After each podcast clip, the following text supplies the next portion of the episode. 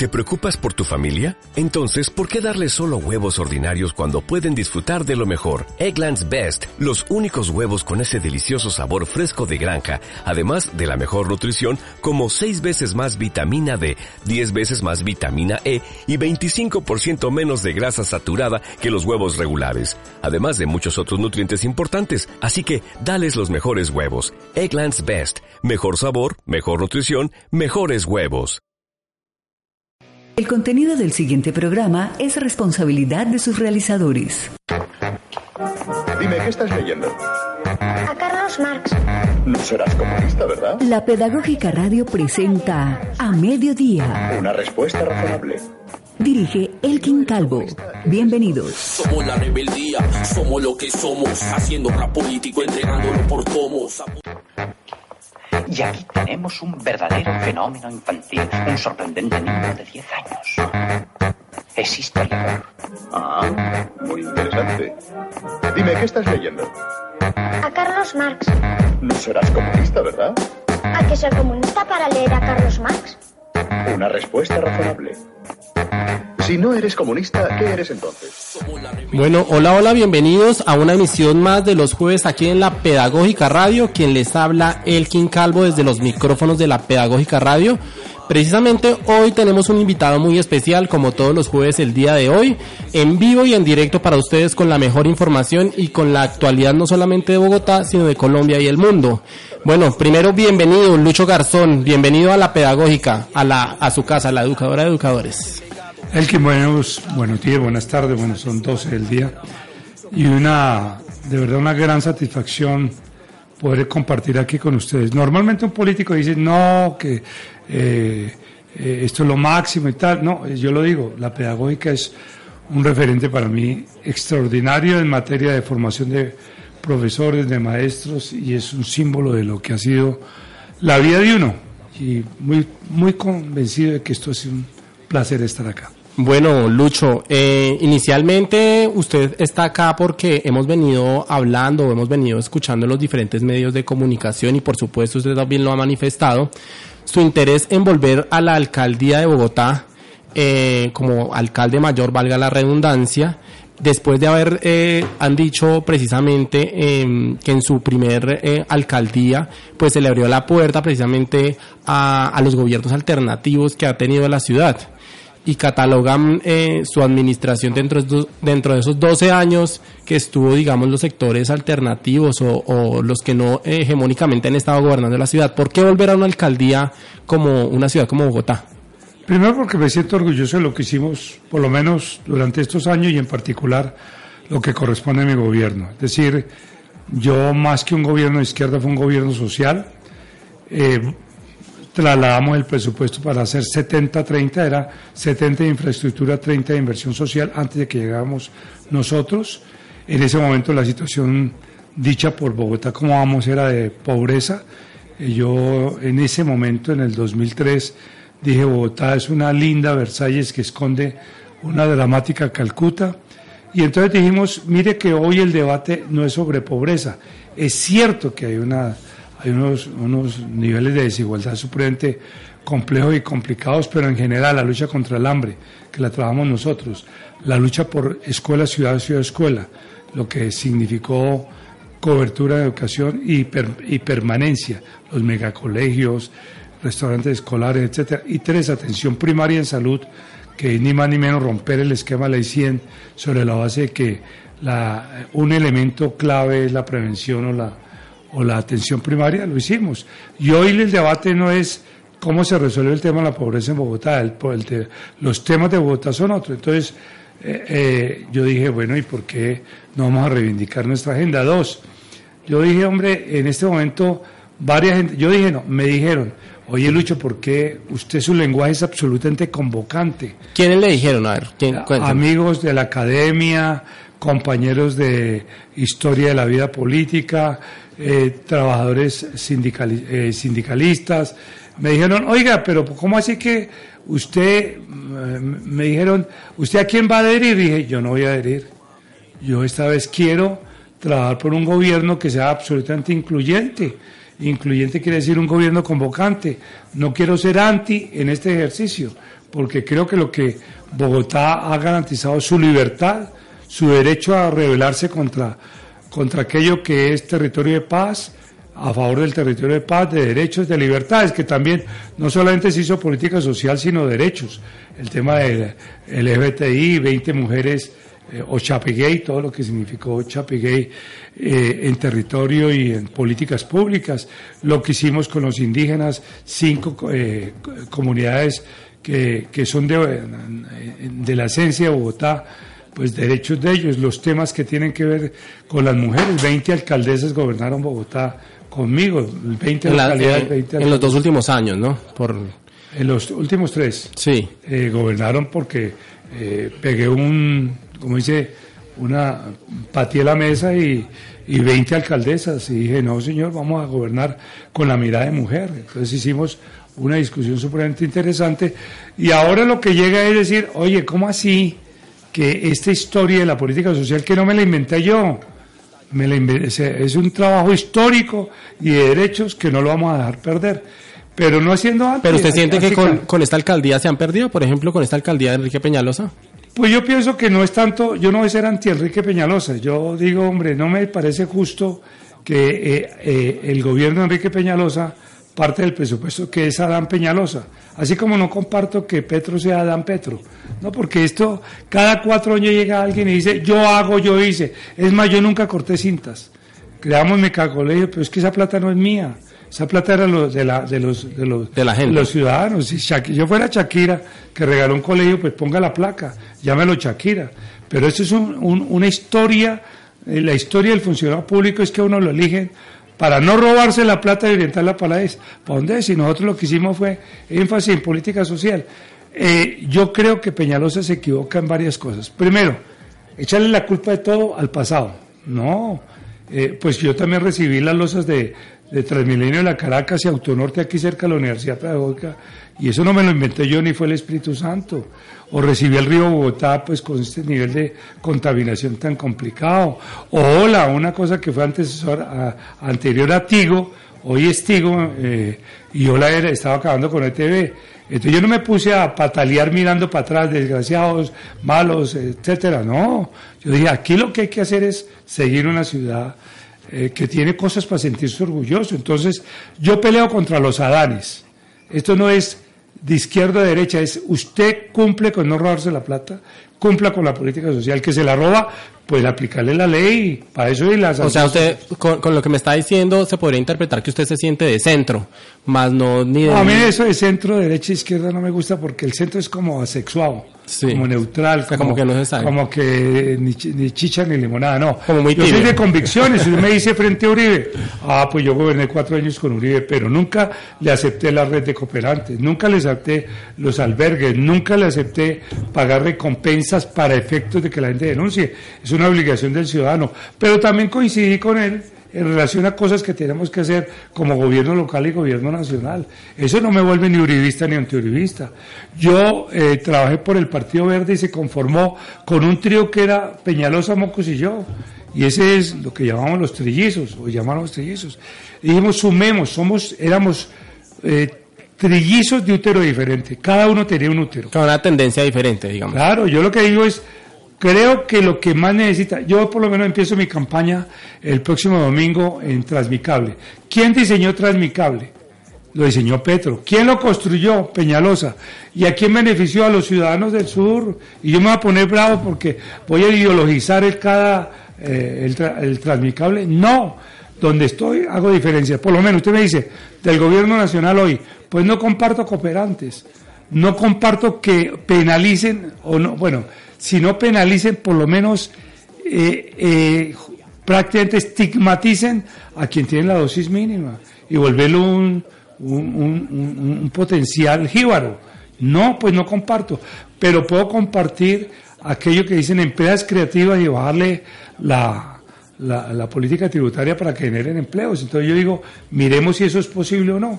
Miremos la RAPE, la Bogotá tiene que cambiar el territorio, es decir, ya Bogotá, cuando uno dice que Bogotá calza 40 y está usando zapatos 32 es porque le salen callos por todos lados. Tenemos ver el área metropolitana, aquí necesitamos área metropolitana, aquí no podemos seguir manejando simplemente lo, lo tradicional de Bogotá. Tenemos que mirar también ciudad-región, qué significa que nosotros... ¿Cómo integrarnos con Cundinamarca? No solamente con Dinamarca, Tolima, Meta, Boyacá nos dan los alimentos nosotros tenemos que darle servicios. Eh, fuera de eso, el área metropolitana y que los municipios, mire Antioquia, en particular Medellín, cómo nos resuelve el problema con el Valle de Aburrá. Nosotros somos aquí, estamos hablando para una Bogotá que ya no está, y eso lo dice alguien que ya gobernó. Yo hoy no voy a poner la agenda en Bogotá sin hambre. Claro que si hay que recuperar espacios de, que se han perdido en comedores comunitarios, pues lo rescatamos. Pero aquí no, no, no es atención primaria de salud porque ha avanzado. No es el tema de escuela, ciudad, ciudad, escuela. Aquí la discusión enorme es, eh, educación superior. Yo por lo menos pertenecía al gobierno Santos, pero soy un crítico de ser pilo paga desde la vida de que uno termina la universidad pública, le quitan eh, recursos, recursos para pasar a la universidad privada. No, yo le he dicho a la universidad privada, territorializa el derecho. Territorializa el derecho es donde hay una facultad de las universidades privadas en el sur. Yo no estoy volviendo esto sur y norte, sí. porque no me gusta. En el norte también está Usaquén, y el Usaquén tiene Codito, o sea, Santa Cecilia, es decir, no es que sea estrato 6 y 8, eh, lo mismo pasa con Suba, tiene Suba Rincón, eso no es norte-sur. Pero sí miremos la posibilidad de acceder a oportunidades de jóvenes. Y los jóvenes la única posibilidad que tienen en áreas como el propio sur, pero señalando lo que dije ahora, es el tema de la universidad distrital. Dígame, aparte de eso, ¿qué juego hay para que... O instituciones de garaje, o hay instituciones de garaje regadas por toda la pero, ciudad. pero es... Hagamos lo posible y fortalezcamos la educación superior eso que acaban de hacer los estudiantes, los rectores de universidades como la pedagógica, me parece extraordinario porque coloca un debate enorme. ¿Vale la pena financiar la educación de muchos jóvenes a través de la universidad privada? Pues yo no la estoy excluyendo, yo no estoy haciendo una lucha de clases, educación superior. O sea, ¿usted cree que en este momento no hay lucha de clases, por ejemplo? No, no, la discusión no es mía, no es de lucha de clases. Yo pienso que discutir la universidad privada que ponga eh, y facilite y privilegie derechos de los jóvenes que no acceden a la universidad, no tienen acceso, me parece más importante que conseguirle una beca a un joven y le pague por esa beca y lo mantenga en un entorno que no es precisamente su entorno.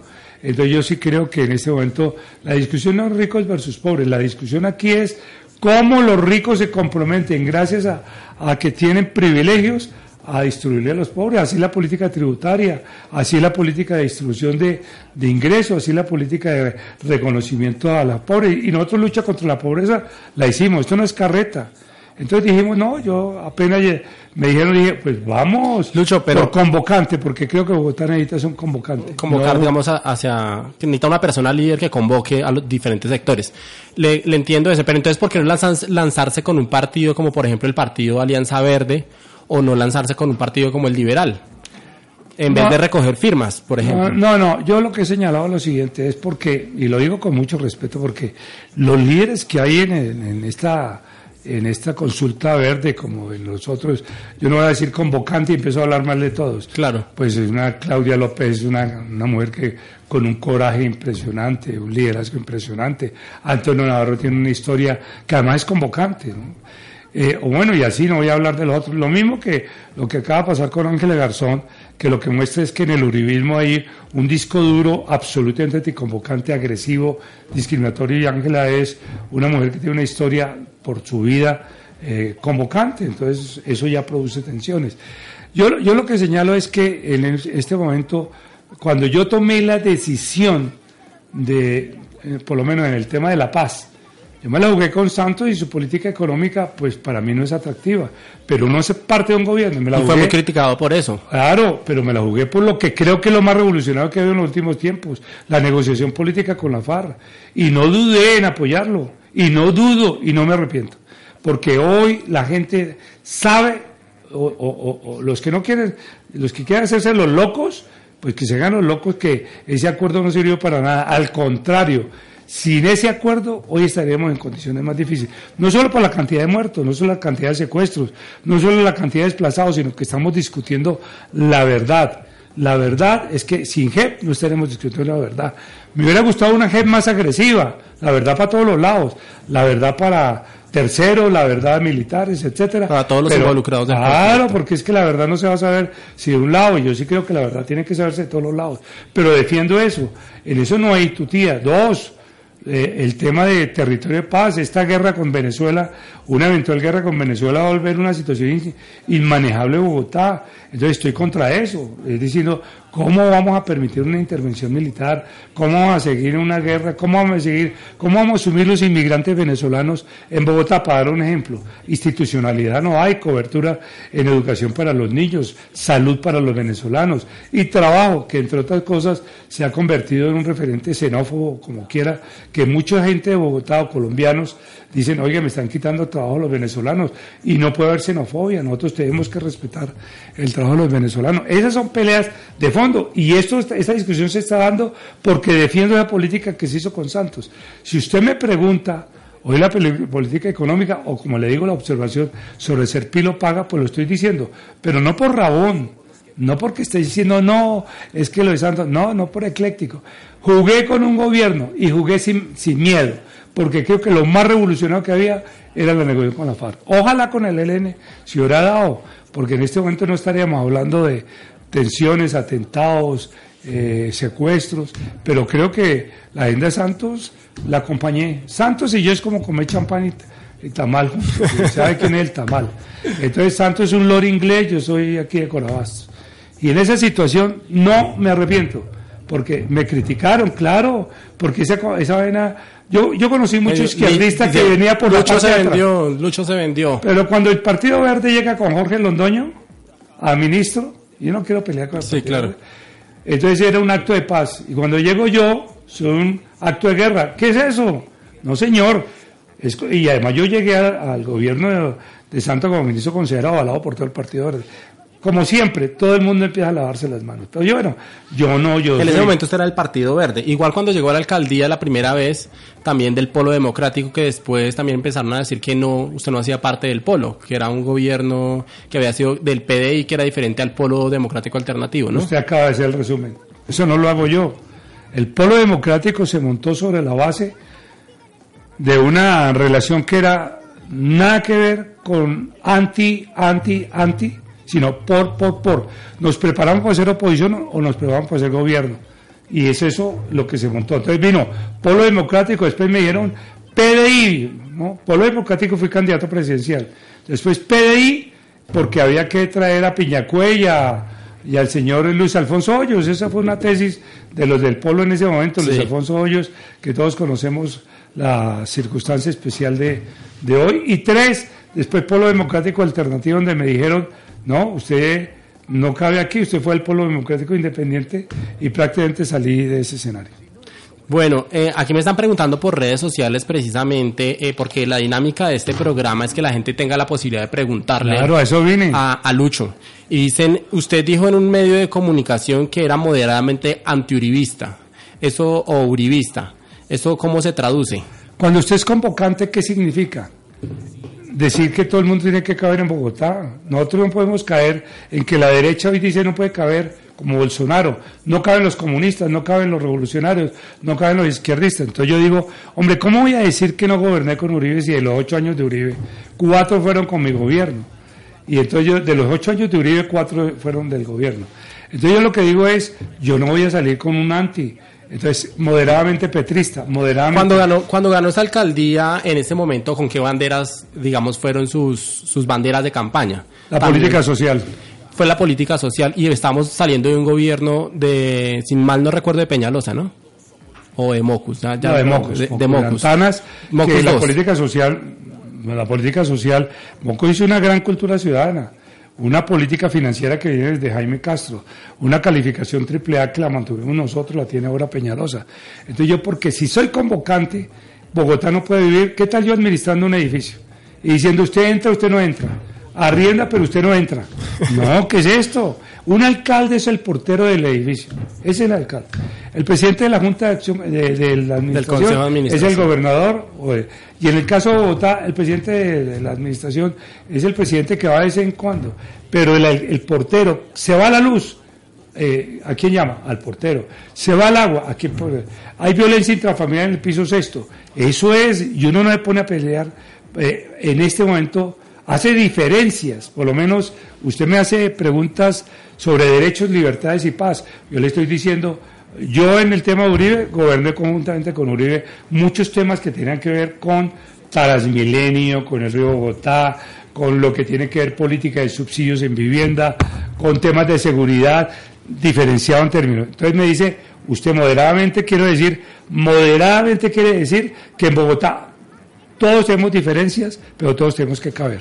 Pregunta otro usuario de redes sociales. Eh, al- Peñalosa va a entregar la ciudad endeudada por el metro a 20 años. ¿Qué hacer con ese metro?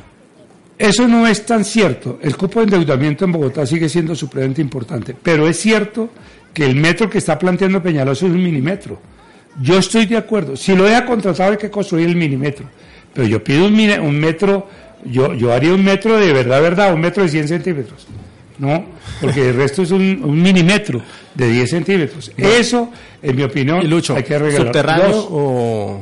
No, o y aéreo? entonces hay dos estudios. Sí. Si Peñalosa haya contratado, le queda a uno muy difícil reversar porque son detrimento patrimonial, costo, etc. Pero la oposición dice lo contrario. No, no, pero eh, por eso es que yo, le- por eso cuando usted me dice, ¿y por qué no va por el verde, por el polo? Porque estoy diciendo, si llega y lo deja contratado, pues uno como reversa una decisión de contratación. Entonces vamos a o- otra vez a desarrollar eso. Vi el estudio de metro eh, subterráneo de, bueno, suponte que, que no alcanza a Lucho, ¿usted qué profesión tiene? ¿Qué- Sociólogo. Ah, sociólogo. Digamos, eh, en términos... Espérate, te termino sí, la idea. ok. Si no el oyente no me, me dice, No me- evadió no me respondió. Uribe, siguiente pregunta. No, yo le voy a decir que voy a responder. Y entonces en ese cuento eh, hay dos estudios, el metro subterráneo y el metro y el metro elevado.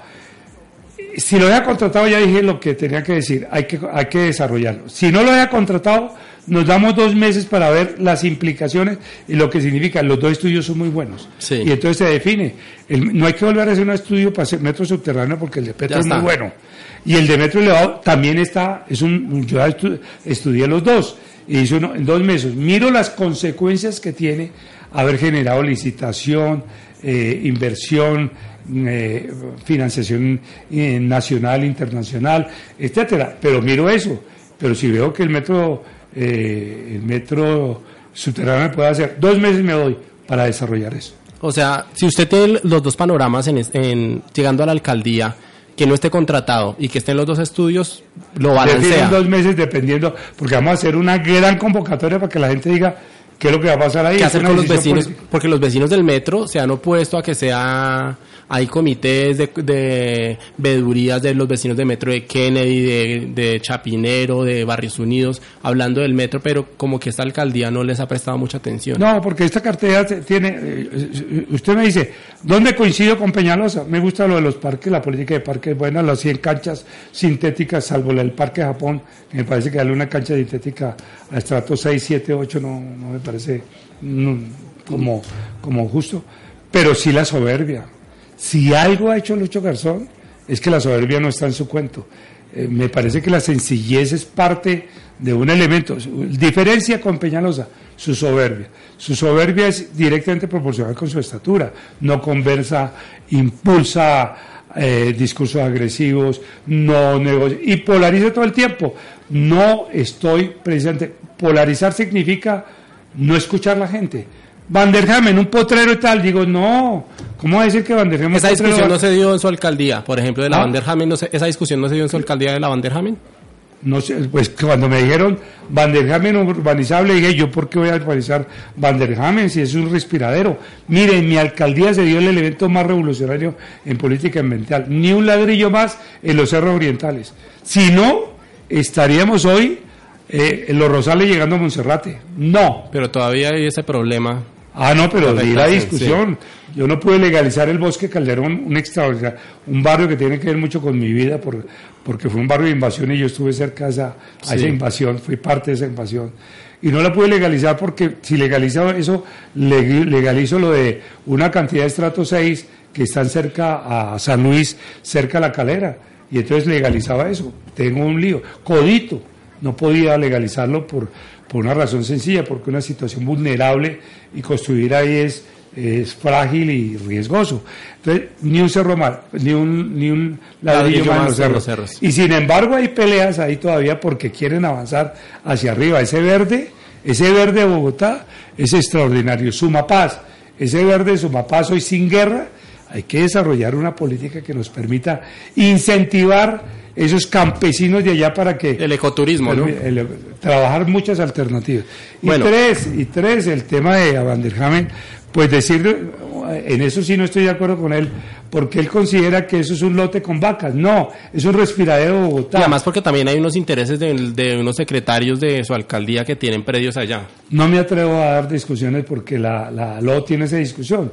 Lo mismo, la LO no ha podido construir porque eh, termina en el Juan Amarillo. Ajá. Entonces el Juan Amarillo, pasar la vía por ahí tiene un tema, de, de dificultades ambientales, porque los 53 mil millones que se planteaban en la década eh, pasada hoy son una situación supremamente complicada de financiación, pero ahí tiene que decían, no, es que eso es de los de la gente que, que invirtió en Chía para tener los lotes del, del norte en función de la inversión. Bueno, Lucho, pregunta aquí eh, otro oyente, Sergio Álvarez, ¿cuál es la, su propuesta en materia educativa para los estudiantes y su ingreso a la educación superior pública para la formación continuada de los maestros, por ejemplo, de la pedagógica?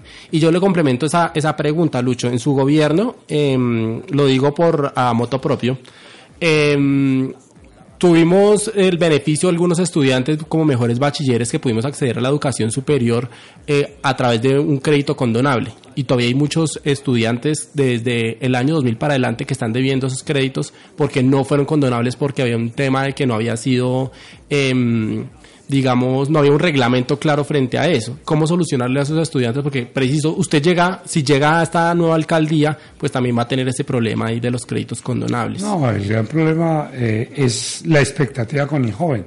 No solamente el joven en función de educación, sino en, función de trabajo. Le voy a dar un ejemplo. En el SENA, siendo yo ministro de Trabajo, de cada 100 estudiantes del SENA que entraban al SENA, cuando entramos a ser parte de este gobierno, 27 conseguían trabajo. Sí. Hoy, de cada 100 estudiantes en el SENA, 75 consiguen trabajo. ¿Por qué? Mire usted la experiencia de Cazucá con el SENA. El SENA hoy, eh, de, de allá, desarrolló una política, se creó un centro para desarrollar las 4 Gs. O sea, usted especializa gente en industria maderera, en, construcción, etcétera, y terminan siendo profesionales, pues en condiciones de trabajo, eh, formalización y, alternativas. Lo mismo pasa con el tema de la educación superior cuando le estoy planteando a usted, oiga, ¿y ahora cómo hacemos con relación a la educación, hacer pilo paga? ¿Cómo así que eh, no es posible trabajar en función de, de lo que representa territorializar el derecho de la educación. Le voy a dar un ejemplo donde el problema, y no es volver a, a la a escuela, ciudad, ciudad, escuela, mi programa 2000, 2000, 2003 a 2004 ahora. Sí. Pero mire, un estudiante de Soacha vale o le invierten do, o le gastan dos millones y medio de pesos. En Bogotá vale cuatro millones y medio de pesos. ¿Eso qué significa? Pues el estudiante de Soacha está absolutamente afectado, vulnerado. Y la gente de Soacha, ahora con el sistema general de participación que se discute este año, vamos a ver el tema tan grave que se va a presentar con reducción de inversiones y educación. Y tres, le hablo de la pedagógica. La estigmatización al maestro, la estigmatización al maestro que ha sido terrible, no ideologizar. Este debate que es reciente, Sí. de que es, que es que nadie es asexuado. Y esta discusión de que los maestros no tienen posibilidad de deliberar, y si algo tiene la pedagógica es deliberación. Por eso me gustó, sí. Nosotros en 1992, en la pedagógica, tenían 3.000 estudiantes. En- hoy tiene más o menos 12.000 estudiantes. Más o menos. Y los 12.000 estudiantes en 1992 costaba 9 millones, de, le invertía el Estado 9 millones a ese estudiante. Hoy invierte 5 millones en esto. O menos de 5 millones. Menos de 5. Luego, la calidad de la inversión en el estudiante es muy baja. Por eso me planteo y me gustó, toda esa, me gustó no solamente en medios y en todo lado, apoyé esa movilización que permitió que los estudiantes dijeran, bueno, no solo la pedagógica que tiene un déficit de 10 mil millones, en la negociación no sé exactamente cuánto lograron para superar un poco ese déficit, el rector que jugó un papel muy protagónico, pero es el menosprecio que hay por la formación de profesores. Y entonces por eso ahora viene la discusión colegios en concesión. Yo decía siempre el colegio en concesión no tiene los mejores indicadores, los colegios de concesión pagan mucho menos a un profesor que en, en la educación pública. Y ahí esa, esa, ya que toca el tema de los colegios en concesión, Lucho, eh, precisamente, digamos, esta administración ha dado una pelea porque se hayan más colegios en concesión, hablando de calidad. Y, y la mía no. Y la administración pasada, la administración de Petro, había una discusión frente a que el Estado el que tenía que garantizar la educación para los, los Mire, chicos. eh, yo, yo respeto las cajas de compensación. No voy a hablar de una en particular, pero conocí. Y la caja de compensación asume con colegios privados, les dice, yo les doy a los estudiantes la posibilidad que le pago a usted colegio, eh, eh, como caja, que me entrega los, este, los, los, los, los- entrega la plata del distrito, y entonces yo le pago a usted colegio privado, y le pago la tercera parte de lo que está costando la educación, entonces se baja la calidad. Por eso yo no juego con colegio en concesión. Para mí la educación, hay unas cosas que no se pueden privatizar, la salud y la educación, el agua, esas cosas no se pueden privatizar. Cualquier cosa es susceptible de hacer acuerdos, hacer eh, eh, relaciones capital público y privado. Pero- Pregunta Daniel Rojas, Lucho, términos de políticas para las mujeres, ¿cuál es una propuesta concreta? Ah, pues tengo la autoridad de haber gobernado con el 80% de mujeres. Le conté 20 alcaldesas, ¿no? De 20 alcaldías locales gobernamos con mujeres. Creo que en general ha sido un reconocimiento de derechos de acciones afirmativas en general. Eh, me di una pela enorme con un momento, un- una ciudad que era relativamente homofóbica con el tema de la primera alcaldesa lesbiana que era Angélica Lozano asumiendo Y que al final, de- el último, y le criticaron mucho eso, ¿no? El último mes de su gobierno, sacar el decreto de la política pública eh, LGBT. Y que hubo eh, al siguiente año muy criticado porque usted ya se había ido y había dejado eso firmado. Pues sí, pero hicimos un trabajo pedagógico muy complicado. Sí, claro. Recuerdo que teníamos centros para prevenir o prever el SIDA. El SIDA puede darle a heterosexual y a todo.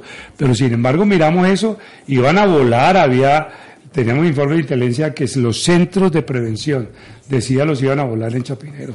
Entonces en esas condiciones eh, tuve una discusión, pero es que la política pública usted la tiene que socializar, usted no le impone. Eso, eso Como que la al final de cortar me suena como improvisación, no, carreta. Ahí hicimos un proceso en donde el LGBT, a mí me hicieron movilizaciones homofóbicas muy complicadas.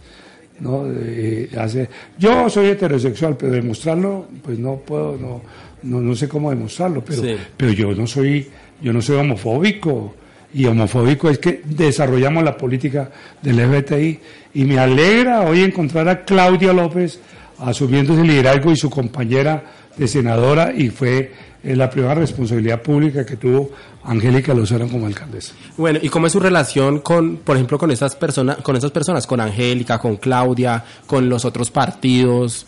Eh, eh, hablo, por ejemplo, de, de la posibilidad de hacer una coalición para llegar a la alcaldía. ¿Usted ve esa posibilidad? Yo, todo lo que sea anti, no lo voy a respaldar. Todo lo que sea por los ciudadanos. Hablemos de ejemplos. Por lo menos yo sí creo que en este evento Transmicable tiene que socializarse más y, y- y ampliarse. No podemos decir San que no. Tenemos que hablar. Entonces, oye, ¿por qué vamos? ¿A dónde vamos?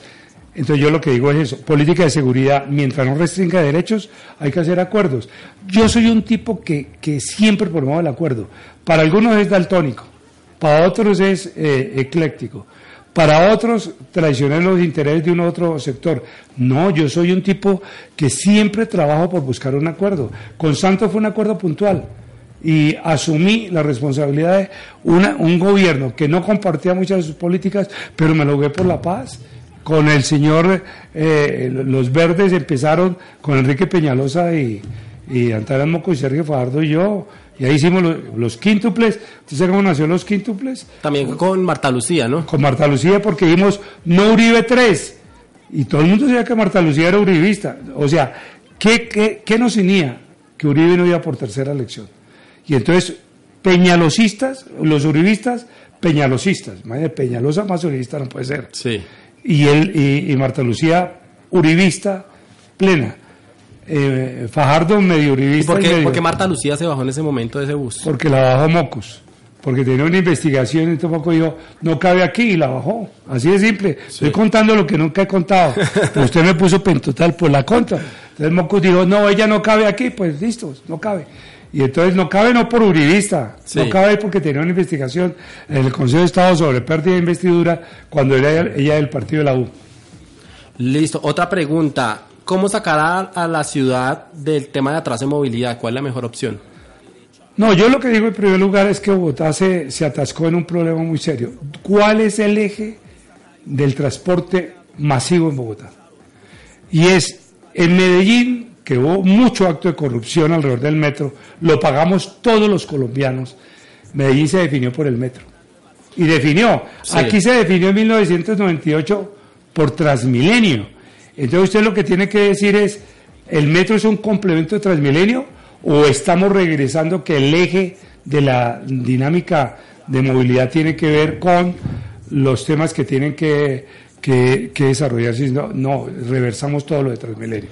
Entonces esa es primera discusión. Dos, evidentemente estamos frente a un sistema integrado que va a ser muy complicado por una razón sencilla. Ese sistema integrado se hizo sobre la base de 4 millones de viajes diarios y resulta que está llegando a 1.800.000.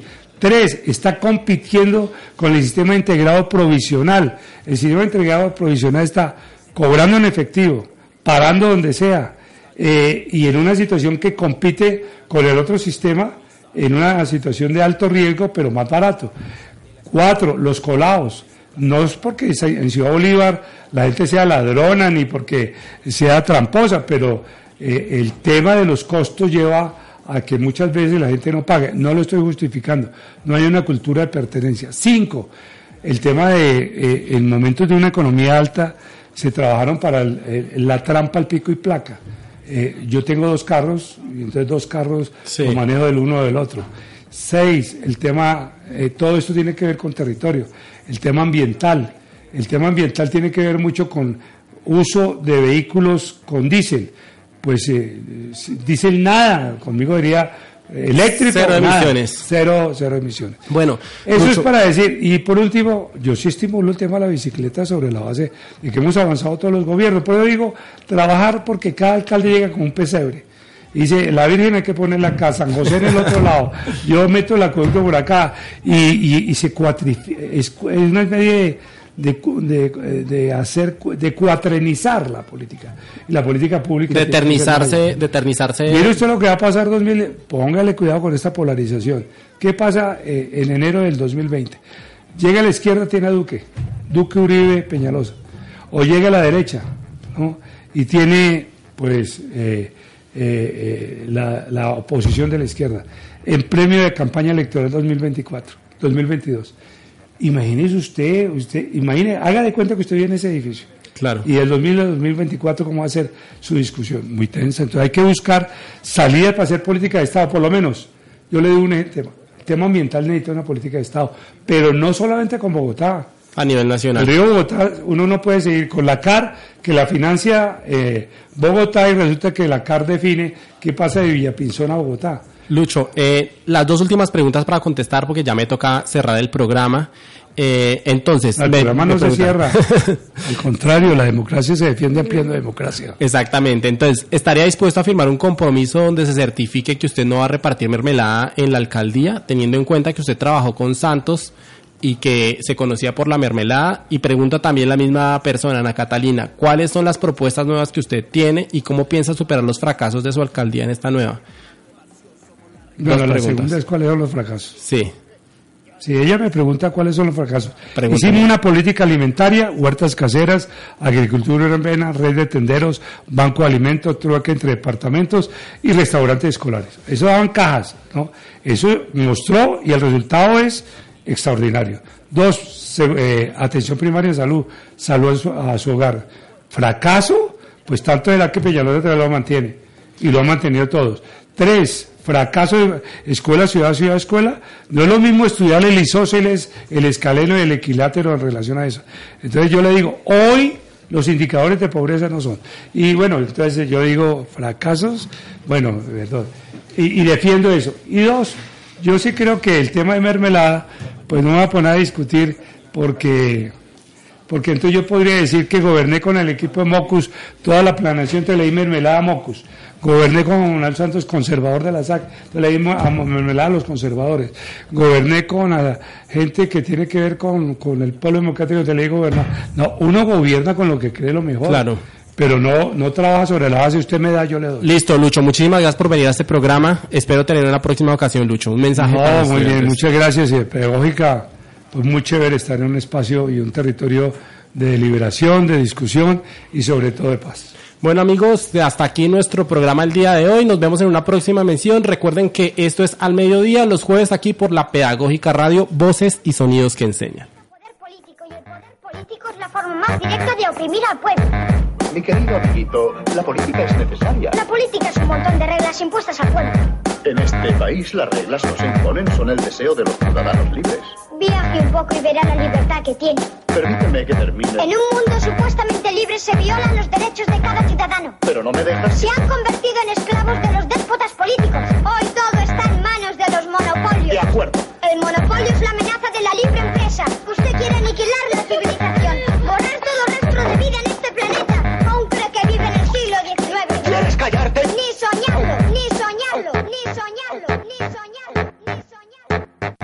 Si no eres comunista, ¿qué eres entonces? La Pedagógica Radio presentó A Mediodía. Político entregándolo por tomos, apoyo Escúchenos los jueves de 12 del mediodía a 1 de la tarde por radio.pedagógica.edu.co.